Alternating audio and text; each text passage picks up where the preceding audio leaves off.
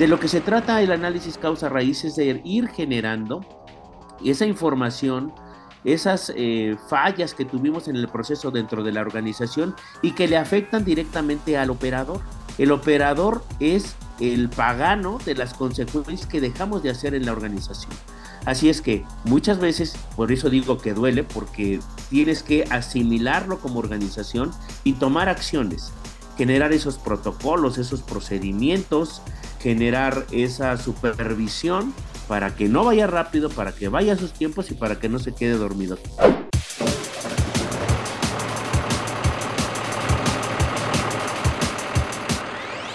Bienvenidos a Ruta TIT, un espacio de conversación en el que platicaremos con los personajes más relevantes del autotransporte en México, para escuchar de viva voz sus puntos de vista sobre los hechos y eventos de mayor impacto para el sector. En cada emisión abordaremos un tema de gran interés para los empresarios transportistas y de logística, con la misión de acercarles información de primera mano para comprender la realidad del sector y apoyar en su profesionalización y crecimiento. Hola amigos de Ruta TIT, los saluda Ricardo Lira Estaré con ustedes en este episodio en ausencia de Daniela Rodríguez, a quien le mandamos una felicitación por su cumpleaños. Está disfrutando de unas merecidas vacaciones. Hoy abordaremos uno de los temas que ocupa máxima prioridad en la agenda del sector. Me refiero a la seguridad vial. Y en esta ocasión nos acompaña Oliverio Pérez Villegas, uno de los integrantes más experimentados del equipo editorial de TIT y de la industria. ¿Cómo estás, Oliverio? Hola Richard, muchas gracias. Estoy muy contento y ya listo para esta primera intervención en el podcast que tanto gusta a nuestra audiencia. Pues bienvenido Oliverio. Y ahora sí, les presento a Miguel Guzmán, experto en seguridad vial y perito en accidentes de tránsito. Y además, lo tengo que decir, es una referencia obligada para el equipo de TIT en esta materia. ¿Cómo estás, Mike? Mucho gusto en saludarte. Hola, Richie. Muchas gracias. Gracias, Oliverio. Gracias, equipo de TIT. La verdad que siempre es un placer estar con ustedes. Muchas gracias por la invitación.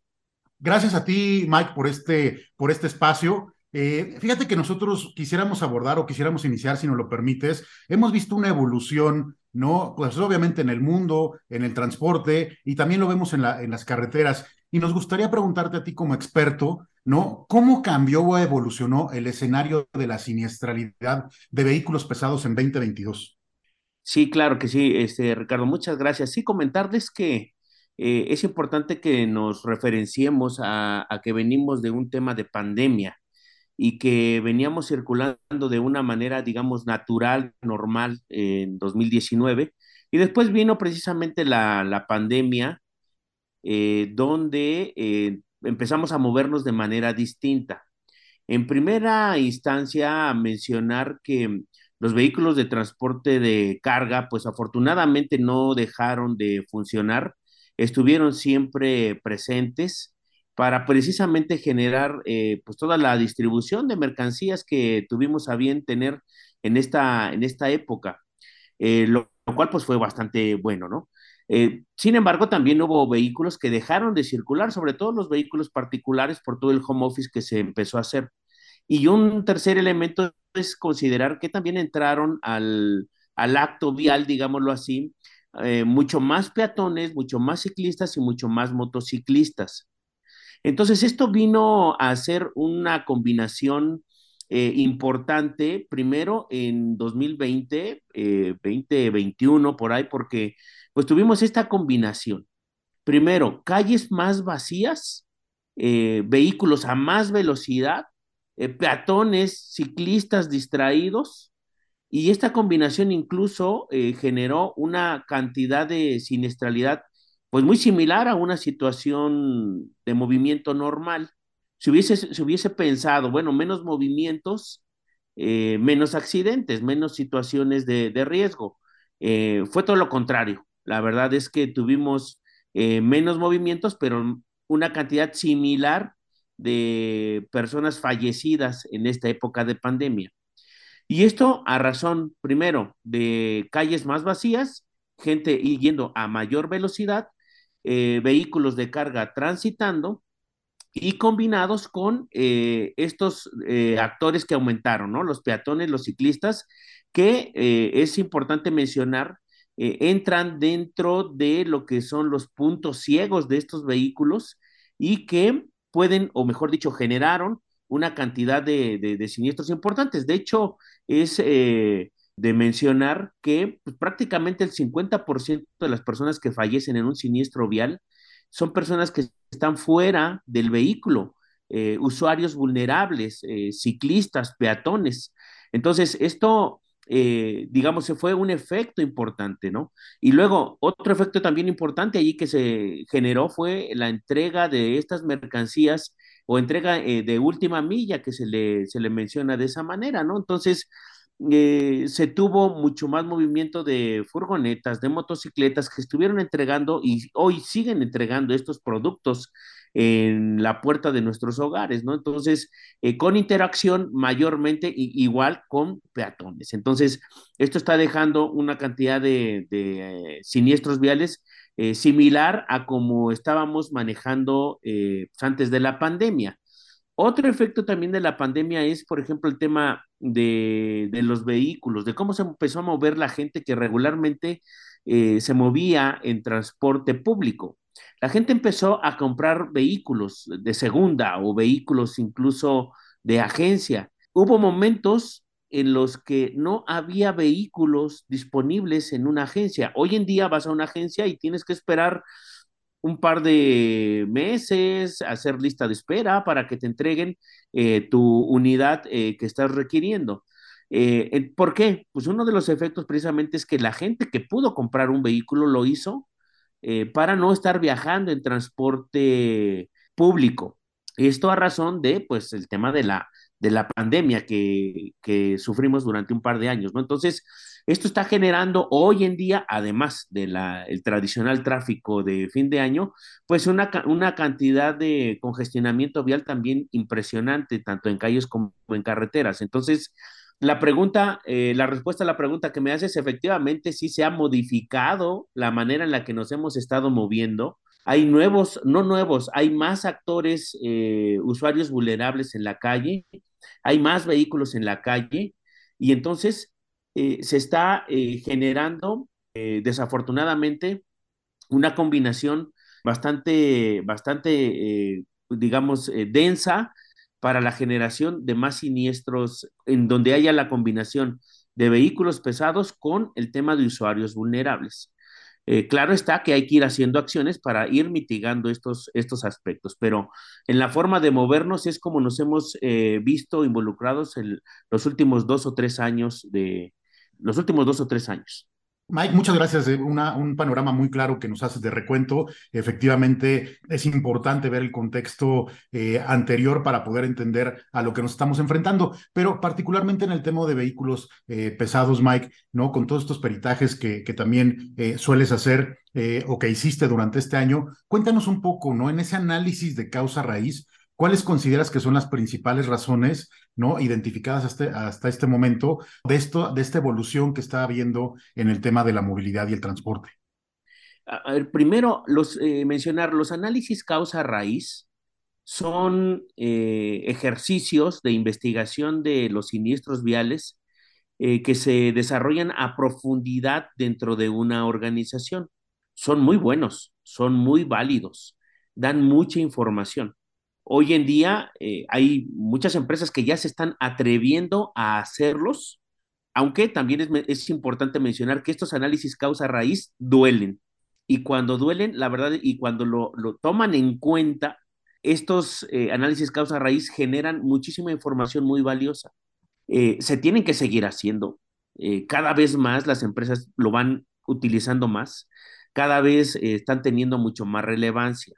Falta todavía mucho por hacer, pero sí es importante mencionar que pues ya en el último año se tuvo un incremento razonable de solicitudes en este tipo de, servicios, eh, precisamente porque la empresa quiere saber qué es lo que le dolió, dónde está eh, la falla que se tiene.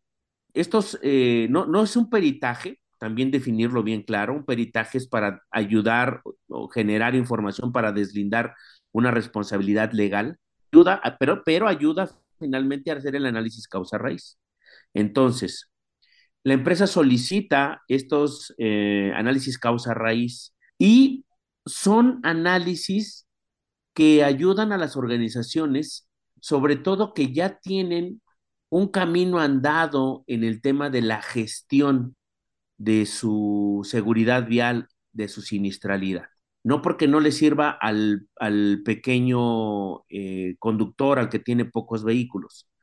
Pasa que el que tiene pocos vehículos tendrá seguramente unas áreas de oportunidad todavía más grandes por, por trabajar, que si haces un análisis causa-raíz seguramente saldrá mantenimiento, logística, vehículos, conductor, capacitación, muchas cosas, ¿sí?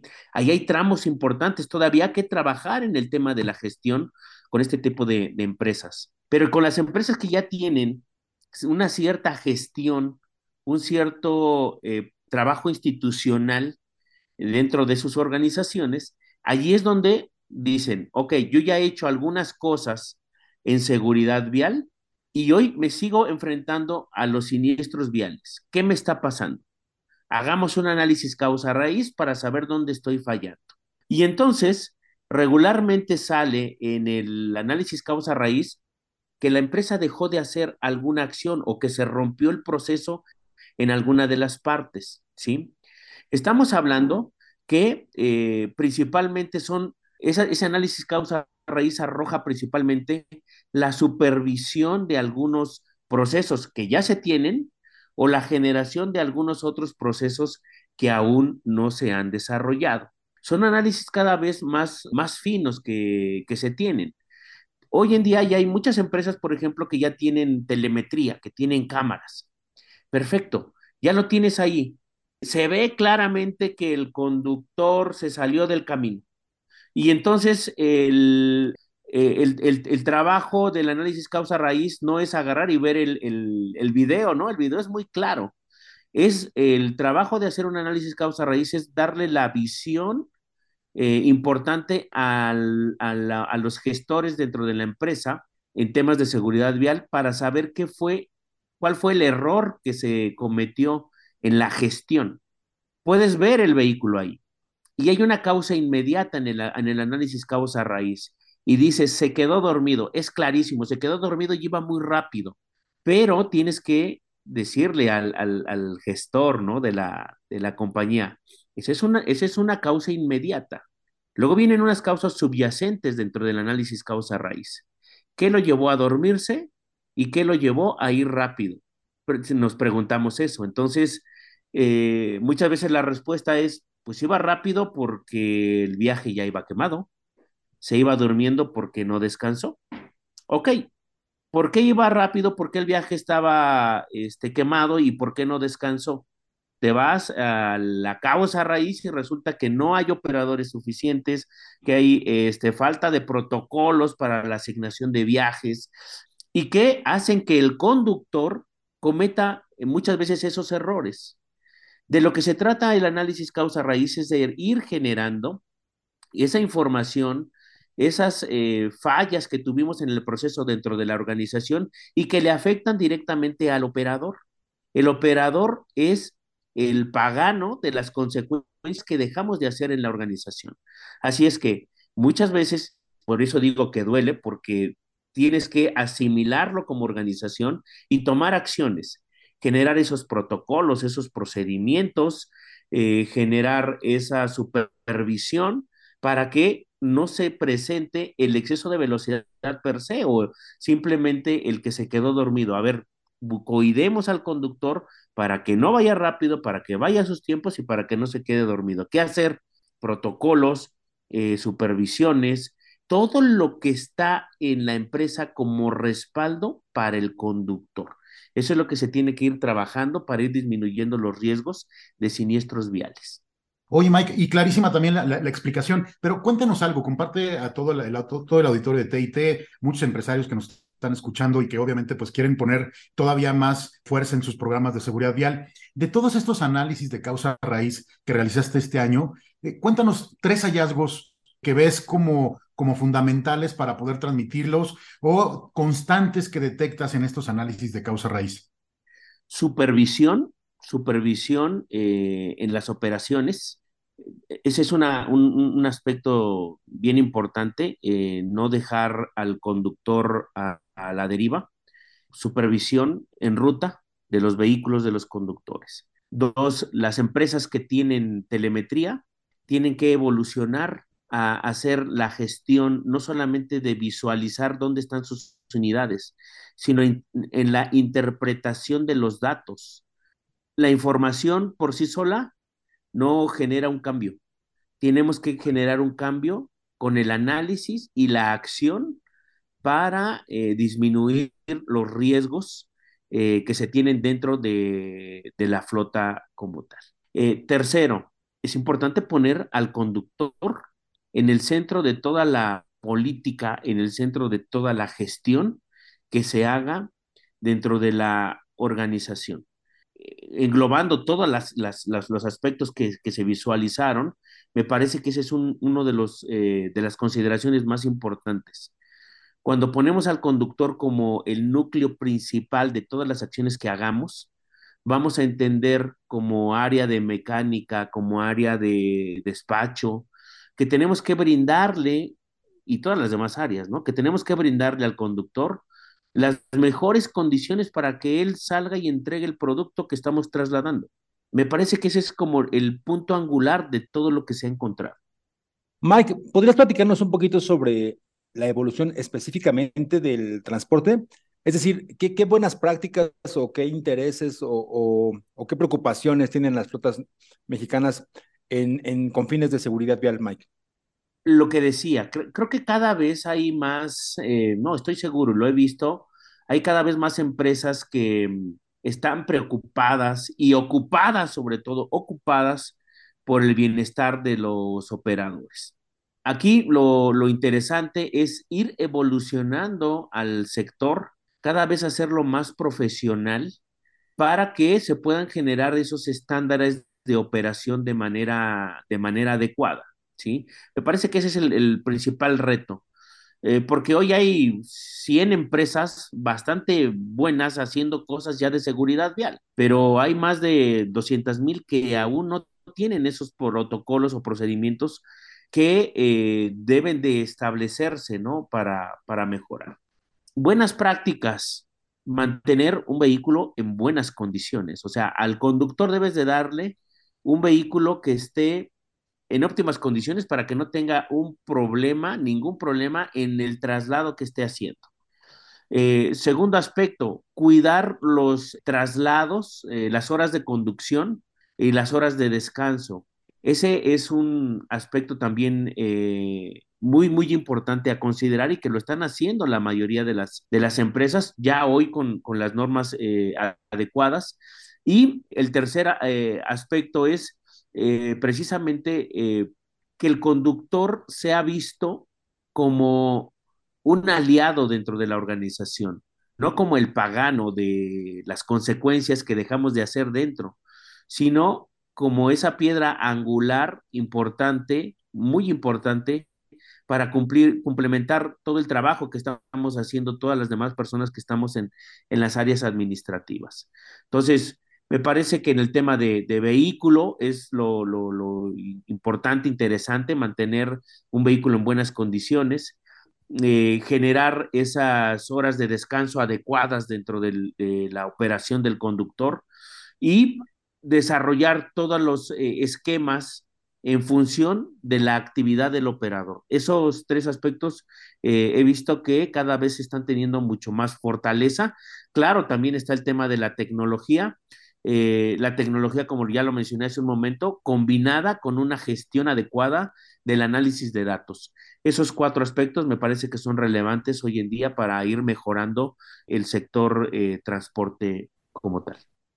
Oye, Mike, ya lo, ya lo comentabas hace, hace un momento, eh, para ti como, como experto, cuando haces los peritajes, cuando haces causas, eh, los análisis de causa raíz, por supuesto tener tener las cámaras y tener las imágenes seguramente es oro molido, si no, me, me, parece que puede ser bien o todavía mucho más complejo, ¿no? Eh, poder hacer este tipo de, de, investigaciones. Pero además de, por supuesto, este, este gran valor agregado que tiene la tecnología, estamos viendo una mayor adopción de, de estas soluciones, ¿no? Eh, cámaras que ven hacia, hacia el conductor y también cámaras que ven hacia, hacia el camino, con, diferentes alertas, ¿no? Incluso si toman el celular, se puede estar también dando, dando una, una alerta. Pero cuéntanos, primero que nada, ¿Qué opinas de esta tecnología? ¿Está dando el resultado? Eh, ¿Va en el camino adecuado? Eh, ¿Y qué tanto está ayudando, más allá de los peritajes, realmente también en la mejora en temas de seguridad vial? Sin duda, es un avance eh, muy importante el hecho de tener tecnología que te esté ayudando. Las cámaras, los GPS, la georreferenciación, pues, de, de dónde están tus unidades, eso está muy bien. Cada vez más hay empresas que tienen esos elementos insisto, muy buenos, ¿eh? Todos tienen un poquito más, un poquito menos, un poquito otro servicio, en fin. Eh, sin embargo, no, no está allí la clave de la reducción de la, de la sinistralidad. La clave está en el análisis de datos y en la acción eh, específica para trabajar precisamente con estos datos, ¿sí? Es decir, hay muchos, eh, mucha información que se va generando y que nos tiene que ayudar a, hacer análisis incluso predictivos de cómo se está dando la siniestralidad y cómo se podría dar. Pero todo esto tiene que ir acompañado, insisto, de un análisis adecuado dentro de la organización, una forma diferente de trabajar. El poner el dispositivo por, por, por ponerlo no te va a dar la solución adecuada te va a dar la solución adecuada si analizas esa información. Excesos de velocidad, por ejemplo, ¿quién tiene exceso de velocidad? ¿Dónde los tienen? ¿Dónde hay más eh, eh, excesos de velocidad en la flota? Puede ser que sea una pendiente descendente, puede ser que sea una recta. ¿Qué vamos a hacer en esos momentos con esas personas para ayudarles a que no se exceda ese límite de velocidad? Puede ser las horas de conducción, que, se están eh, llegando a los límites este, establecidos o que no las estemos allí detectando de manera correcta. La información que se da hoy en día, en la mayoría de los casos sigue siendo información para tomar acciones reactivas todavía en muchos de los casos. Porque es cierto, te manda una alerta y te dice, oye, vas en exceso de velocidad.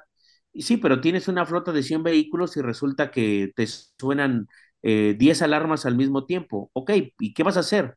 Algunos protocolos dicen, ah, pues llámale, mándale un mensaje. No es solamente esa parte porque generas otra distracción. Es qué vamos a hacer, por qué se están generando esos excesos de velocidad, cómo podemos prevenirlos incluso antes de. Puede ser que lo trabajes por persona, por conductor, puede ser que lo trabajes por zona geográfica, puede ser que lo trabajes por factor de riesgo, hay varios factores o varias eh, situaciones con las que puedes trabajar esa información, pero tienes que trabajarla, tienes que analizarla y tienes que generar acciones específicas. Puede ser la más sencilla que eh, retroalimentes al conductor. Luego, puedes generar indicadores, puedes generar una competencia sana dentro de los de la flota vehicular, de los conductores, y ver esos indicadores y generar estímulos positivos. No todo es una sanción, eso sería un error manejarlo de esa manera. Hay que ver cómo estimulas a que el que lo está haciendo bien, lo siga haciendo bien, y el que aún no lo hace bien, ¿cómo vamos a hacer para que lo haga mejor? Entonces, es con estímulos, con medición de todos esos datos que se pueden eh, ir mejorando estos números de sinistralidad. Nada más para, para recapitular en lo que nos acabas de comentar, por todo lo que nos dices, termina siendo fundamental ya esta, ya esta tecnología porque es la única manera que podamos obtener eh, los datos, pero como bien dices, ¿no? Así como es fundamental ya hoy en día eh, y tú como experto lo estás eh, validando, este tipo de tecnología, sí tiene que venir acompañado de todo este tema de análisis de información que permita toda esta retroalimentación. Y me encantó este tema de volvernos mucho más predictivos que, que reactivos, ¿no? Mucho más preventivo, ¿no? Que reactivo, eh, Mike. Muy interesante. Déjame, déjame ligarlo con otra tecnología que también hemos visto que se está adoptando en México y en el mundo, en algunos países incluso ya es eh, mandatorio por, eh, por ley y que hemos visto nosotros ya pruebas y resultados eh, magníficos, pero, pero otra vez en tu investigación de campo, toda esta tecnología que tiene que ver con estos frenados automáticos de emergencia, ¿no? Estos radares que con independencia de que se pueda distraer un poco el, el operador, pues el vehículo se va a detener de manera inmediata, incluso ya también tecnología donde si, si en caso de que se desvíe un poco del, del carril, el propio camión tiene esta habilidad de regresarlo a, al carril. Eh, esta tecnología en materia de seguridad, déjame llamarle activa, Mike, en todo tu investigación y peritaje, ¿qué tanto suma? totalmente. Es, son tecnologías que se están desarrollando, como bien dices, se están implementando. Ahora, ¿cuál es lo interesante del, del, del tema? me parece que lo, interesante es la adaptabilidad que debe de tener el conductor a la nueva tecnología. Y es, un procedimiento, digamos, pues natural. A ver, empecemos con, eh, primero con el tema de decir que el ser humano está diseñado para circular a menos de 10 kilómetros por hora. O sea, nuestra visibilidad no es para que vayamos a 100 o a 120 kilómetros por hora. Hoy lo hacemos con tecnología, pero nos hemos tenido que adaptar nuestro organismo se ha tenido que adaptar. Es más, cuando tomamos cada uno de nosotros un nuevo vehículo, un nuevo camión, tienes que conocerlo, tienes que adaptarte, tienes que saber leer los indicadores, los nuevos indicadores, la caja de velocidad, de cuántas velocidades trae, cómo se maneja, ¿no? Este, eh, cuando te ponen ya una cámara, ¿qué te está viendo la cámara? Tienes que adaptarte a esa nueva tecnología. Y hoy en día con estos eh, nuevos elementos de seguridad, pues también eh, el conductor tiene que aprender a sensibilizar su volante, a ver la distancia de frenado, incluso a programar electrónicamente esos parámetros de detección que trae esa tecnología para el funcionamiento adecuado. Entonces, tiene que haber una adaptabilidad del conductor para utilizar esta tecnología que es buena. Esta nueva tecnología viene alineada, a, no lo olvidemos, a un concepto bien interesante que se llama visión cero y que visión cero habla específicamente de generar un entorno, un sistema seguro eh, como tal, considerando que la persona, el humano, va a errar, va a tener fallas, va a tener eh, siempre la posibilidad de tener un error. Entonces, todo lo que se haga en materia de seguridad vial, carreteras, vehículos, eh, las personas, eh, tiene que estar enfocada precisamente para que se eviten esos errores dentro de la, de la, del, traslado, que, de los traslados que tenemos. Entonces, generar esta tecnología de frenado automático, de aviso en el cambio de carril, de detección de usuarios vulnerables, va enfocada directamente a esta visión cero para generar precisamente esa, eh, ese sistema eh, seguro y que viene también plasmado en, en, la ley, ¿eh? en las leyes que tenemos en México. Entonces, vamos alineados en ese sentido. Vamos hacia allá. La tecnología va a ir ayudándonos cada vez más a reducir precisamente todos estos riesgos. El gran reto es la adaptabilidad del conductor. Y esto se logra sí, solo con la capacitación que se logre tener de estos nuevos elementos de seguridad para brindar eh, esa certeza de funcionamiento de, de estos elementos, sin caer en el exceso de confianza, claro está. Hace, hace unos momentos, Miguel, platicaba sobre que hay 100 empresas en el país que hacen buenas prácticas en materia de seguridad vial. Sin embargo, hay otras 200 mil que no necesariamente, es decir, hacen muy poco o, prácticamente nada. Justo considerando que eh, en el país hay decenas, cientos de empresas que se interesan, que se preocupan, pero que a lo mejor no necesariamente saben cómo hacerlo, ¿tú qué recomendaciones les darías para, ya sea para iniciar o para darle continuidad a un plan de, de prevención en seguridad vial? Sí, yo creo que es importante siempre saber dónde estás parado para poder determinar un camino. Si sabes dónde estás parado y hacia dónde vas, creo que el, camino puede ser llevadero de cualquier manera. Entonces, para saber dónde estamos, siempre es importante tener un diagnóstico de la situación en la que estás. ¿Qué estás haciendo? ¿Lo, está, ¿Lo que estás haciendo lo estás haciendo bien? ¿Qué te falta por hacer? ¿En qué tiempo lo quieres hacer? ¿Cómo lo quieres hacer? Todo eso tiene que venir ligado primero de un diagnóstico que eh, te permite evaluar precisamente esas acciones que has realizado y trazar un camino con una meta específica de cómo puedes ir evolucionando. Eh, hay diversos aspectos que puedes ir trabajando, ¿no? Puede ser por un diagnóstico que, que empieces, yo eso es lo que recomendaría, ¿no? La otra es, empieza por alguno de los, de los de otros aspectos. Por ejemplo, puedes empezar con el tema de hacer un análisis causa-raíz, una investigación del accidente. Claro, si no tienes muchas cosas, van a salir otras tantas más que vas a tener que empezar a trabajar, pero ya tienes un dónde empezar, aunque este es el punto más reactivo de todas las, de todas las acciones. puedes establecer ya tu política de, de seguridad vial. ¿A qué te estás comprometiendo? Y de ahí, pues bajar toda la información a la organización. Puedes empezar también diciendo, yo voy a cumplir todo lo que establezca la ley y voy a empezar por el reglamento de tránsito. Y el reglamento de tránsito te dice, por ejemplo, eh, usa el cinturón de seguridad, te dice eh, también vehículo en buenas eh, condiciones, respeta los límites de velocidad. ¿Qué certeza tienes? ¿Qué estás haciendo tú como organización para que ese límite de velocidad se esté respetando? Ah, bueno, pues entonces voy a tener que meter gobernadores, voy a tener que estar supervisando, en fin, varias acciones. ¿Cómo te das cuenta de que tu conductor está usando el cinturón de seguridad? Pues hay tecnología hoy en día que te permite eh, identificar cuando el, el, conductor está usando el cinturón de seguridad, ¿no? O, quiero irme al apego de las normas, lo que dice la norma, la norma de descanso, la norma de inspección físico-mecánica. Cumplirla, venga, cúmplelas. En México hay muchas normas, muy buenas la mayoría, simplemente hay que cumplirlas. Si quisiéramos empezar por algún punto, podríamos empezar por el respeto a las normas. Hay muchas, las reglas y a las normas, está el reglamento, la ley, las normas. Entonces, pues hay varios aspectos que se pueden ir trabajando, ¿no? O, o también, pues yo quiero empezar con la capacitación.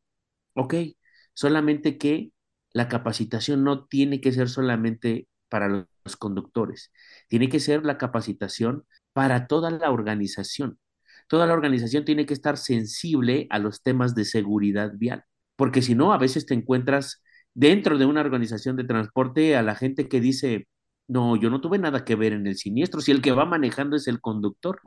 Ok, pero sabes, en el mantenimiento resulta que no tenía bien los frenos. Pues sí, pero pues yo qué, ¿no? Yo nada más este, los revisé y para mí estaban bien. Él, y entonces ahí se empiezan a generar cosas, ¿no?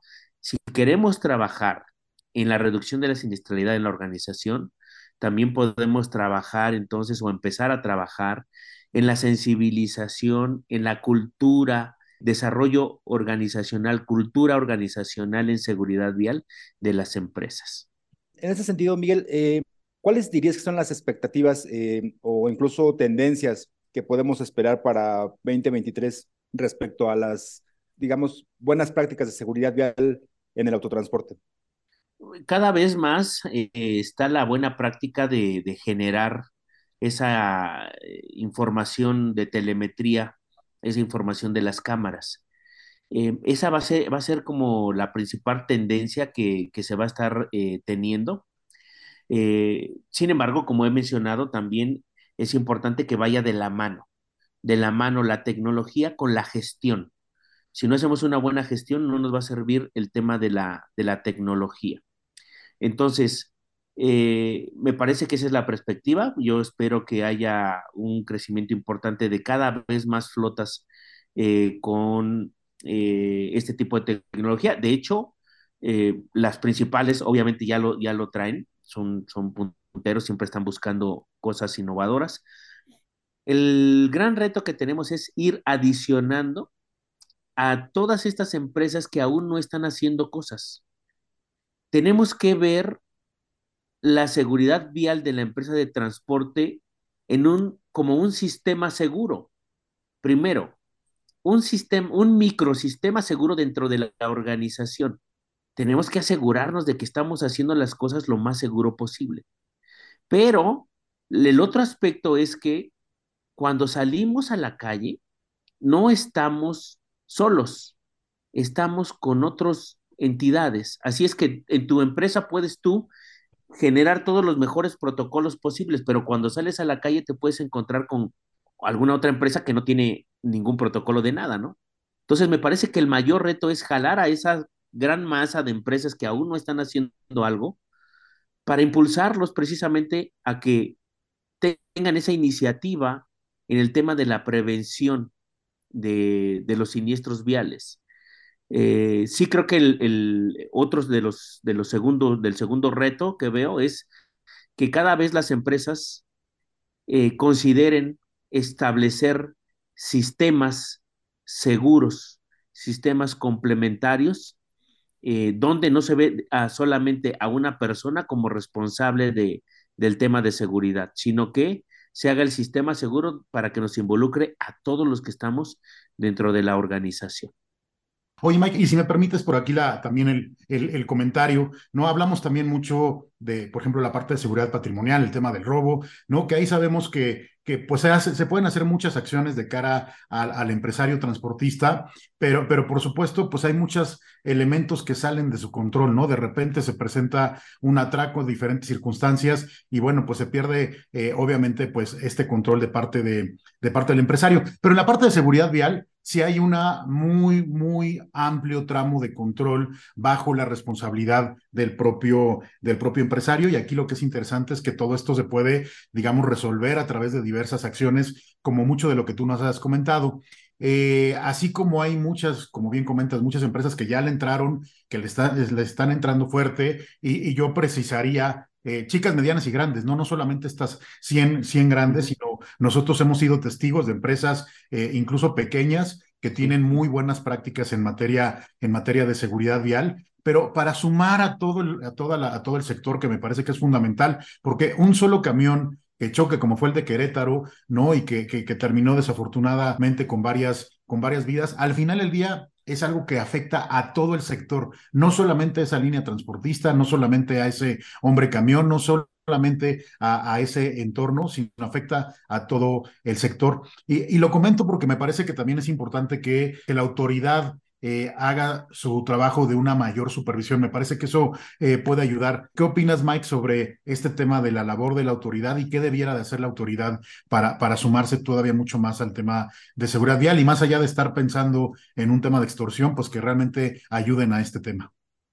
Siempre es importante mencionar que la supervisión en, en, de todas las actividades, de todas las normas, de todas las leyes que ya se tienen, es fundamental eh, lo mencionábamos hace rato, tenemos muy buenos eh, protocolos, procedimientos, eh, normas, reglas, leyes.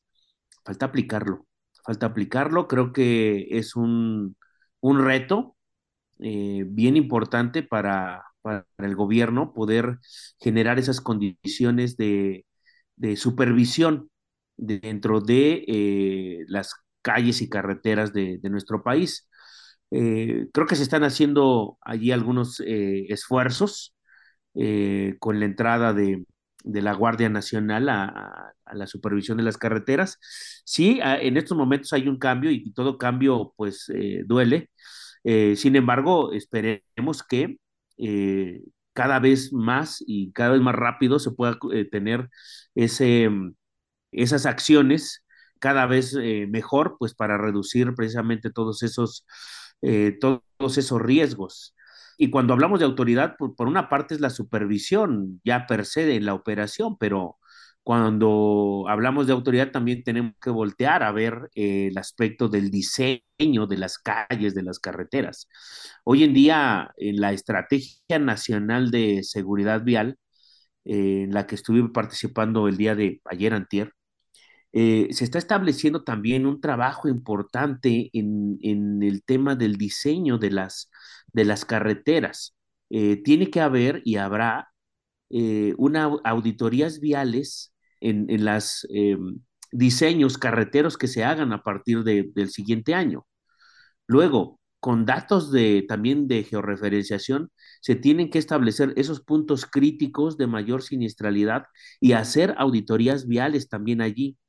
Eh, pero bueno, son auditorías viales que, que, que debe de impulsar eh, el gobierno y que deben de ser aplicadas, en su caso, también algunas por el gobierno o gobiernos estatales o, municipales, y deben de eh, generarse esos cambios, esos eh, rediseños en algunos casos de esos puntos críticos. Hablemos también de esas normas, la aplicabilidad de esas normas de descanso, de, de inspección físico-mecánica, es la supervisión que está ahí como, como relevante, ¿no? Y sobre todo el tema de vehículos eh, seguros también tiene que, eh, tiene que trabajarse ahí todavía de manera, de manera importante. Entonces, cuando hablamos de la parte de gobierno, ¿qué es lo que tiene que hacer? Pues tiene que trabajar en los diferentes órdenes de gobierno. Eh, cada uno tiene una responsabilidad, eh, tanto el gobierno federal, el estatal, el municipal. Se han ido haciendo cosas, ha habido avances importantes eh, tenemos la Ley General de Seguridad Vial que se estableció ya hace un par de años. Pues hoy precisamente se está cumpliendo, no, el 18 eh, de diciembre del 2020 se, se estableció ese cambio en la Constitución Política de los Estados Unidos Mexicanos, artículo 4, donde nos menciona que ya tenemos como mexicanos un derecho, un derecho importante a tener eh, movilidad segura, con seguridad vial a través de que debe ser eficiente, eh, inclusiva, de calidad, sostenible. Y eso generó la ley. Y eso está generando también los cambios en las leyes estatales. Entonces vendrán los cambios en las reglamentaciones. Se está trabajando en ese proceso, en ese protocolo para eh, ir eh, aterrizando ese artículo cuarto de la Constitución que aprobaron los senadores, diputados y que publicó el gobierno federal y que ahora se están trabajando también en las leyes estatales y en los reglamentos estatales. Se está trabajando en ello. Espero ya que el próximo año pues se tenga completo eh, todo el esquema de todos los estados ya con, con esta información, con estos, eh, con sus respectivas leyes y, procedimientos. Pero va a seguir faltando ese tema de la supervisión. Dentro de la ley también vienen esos aspectos de generar esos recursos adecuados para establecer esa seguridad vial y esa movilidad segura dentro de, de, de, las calles y carreteras del país. Entonces, también se tendrán que empezar a generar esos presupuestos adecuados para generar también esas condiciones, ¿no? Tanto correcciones de calles, diseños de carreteras y supervisión eh, cada vez eh, pues más eficiente, ¿no? En, el, en, las calles y carreteras del país. Y ahora sí, para terminar, eh, platícanos un poco sobre tus planes para 2023, es decir, en tu calidad de consultor especialista en materia de seguridad vial, ¿en qué proyectos estarás trabajando el próximo año, Miguel? Sí, muchas gracias, este, Oliverio. Pues sí, ya estamos eh, trabajando, incluso estamos ya eh, eh, formando ya un, un, equipo de trabajo que vamos a tener cobertura ya a nivel nacional para poder eh, llegar lo más rápido posible a los, atender los asuntos que, que se requieran. Vamos a estar trabajando en el desarrollo de análisis causa raíz, de peritajes. Vamos a estar también diagnosticando empresas de transporte, haciendo consultorías, haciendo auditorías viales. Eh, esto con un equipo de profesionales que tenemos y que tendremos a lo largo y ancho de, del país. Entonces, es importante eh, mencionarlo, eh, que nos puedan seguir en nuestras redes sociales, Miguel Guzmán Facebook, allí Miguel Guzmán CMX, arroba Miguel Guzmán CMX, Twitter, Instagram también Miguel Guzmán, LinkedIn de la misma manera, y correos mguzmancmx arroba gmail, mguzman arroba hotmail.com. Eh, y pues los eh, teléfonos eh, ya conocidos, 722 47 47 420. Y estamos allí a la orden. muchas gracias por la oportunidad Y bueno, vamos a seguir trabajando en el tema de prevención de, de accidentes de tránsito, que es el tema que nos apasiona y en el que nos hemos especializado durante los últimos 25 años. También estaremos asesorando a algunos eh, congresos eh, estatales y municipales en la generación de sus nuevas leyes y sus nuevos reglamentos, que ya lo estamos trabajando ahí también con, algunos aliados que, que tenemos. Excelente, Mike. Pues muchísimas gracias y de verdad mucho éxito en esta nueva etapa eh, profesional. ¿No? Conocemos de, tu trayectoria, la audiencia conoce tu, eh, tu trayectoria. Estamos seguros que en este nuevo eh, emprendimiento, en esta nueva empresa que, que estás formando, eh, serás muy exitoso y por supuesto siempre bienvenido a, tu casa TIT para, para continuar alimentando y nutriendo de buena información y de buenos consejos a toda nuestra, a toda nuestra audiencia. Te agradecemos mucho tu tiempo, Mike. Te mandamos un muy fuerte abrazo.